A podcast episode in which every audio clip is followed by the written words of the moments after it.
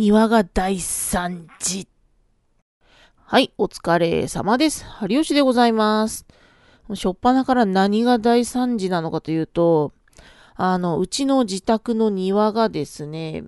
家庭菜園をやっていたんですけれども、まあちょっとこの冬は何もやらずに、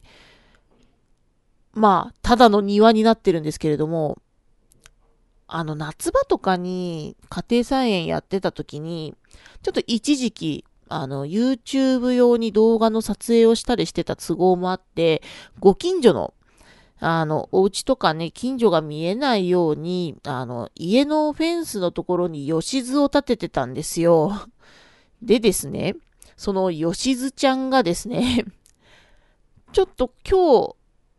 あの、今、ラジオ自体、ポッドキャスト自体を、あの、公開している日付とはちょっと日付の都合が合わなくて、話があれなんですけど、まあ、先日、すごい、風が強い日がありましてね、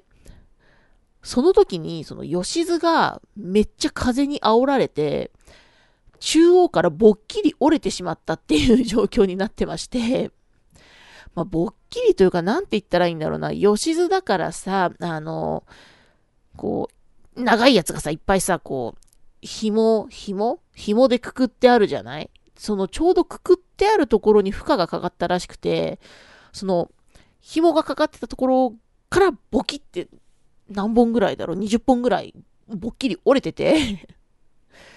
いやーびっくりした。で、結局その折れたところから、まあ、チューブラリンにプラプラしてる状況になってるのね、今現在とりあえずこれ以上風の影響があると、さらにその、ぽっきり折れる範囲が広がると思って、とりあえずなんだけど、あの、支柱、太めの支柱で、ちょっとこう、斜めに支柱をガッと入れて、折れないようにちょっと支えだけはしてきたんだけど、そもそも吉津がでかすぎて、今この風が強い状況で私の力でどうこうすることができなくて、とりあえず、あの、この風が止むまで、ちょっとなんとか粘って、風が止んだ時点で、ちょっとその吉津のほどけちゃったところ、折れちゃったところを、ちょっと修復して、またちょっと固定をし直さなきゃいけないんですよね。やだな、もうこんな寒い時に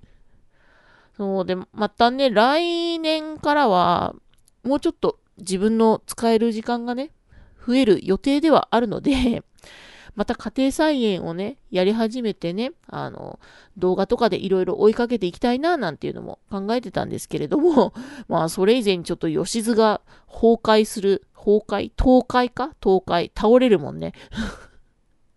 まあちょっとそんな状況になりそうなので、まずはちょっとこの吉津ちゃんをどうにか元のポジションに戻せるようになんとかしなければいけないわけですよ。いやだよ、外寒いよ。というわけで、なんとか、まあこれからね、子供たちみんな冬休みに入っていく中で、まあちょっと時間を作るのがなかなか難しそうではあるんですけれども、なんとか頑張って修理をして元の形状に近い状態に戻したいと思います。はい。あんまりね、やっぱそういう植物だからね、ずっとね、あの、置いとくと経年劣化というか、なんというか、やっぱまあ、風とかには勝てなくてぽっきり折れるよね、吉津のあの素材って。あれって何？吉津の素材って。よくわかんないで使ってんだけど、あい、あれは何やつ？すだれとかと一緒？あ、でもすだれの方が細いよね。吉津のあれは何者？今まであんまりよく考えてなかったんだけど、吉津ってそもそもあれは素材は何ぞ？なんか私の中で吉津がなんかとても謎の存在になってきたな。ちょっと今度調べてみよう。吉津とは何ぞや。そして、何？すだれも何ぞや。全然気にして使ってなかったけど、ちょっと今度調べて、新しく知識を頭に入れたいと思います。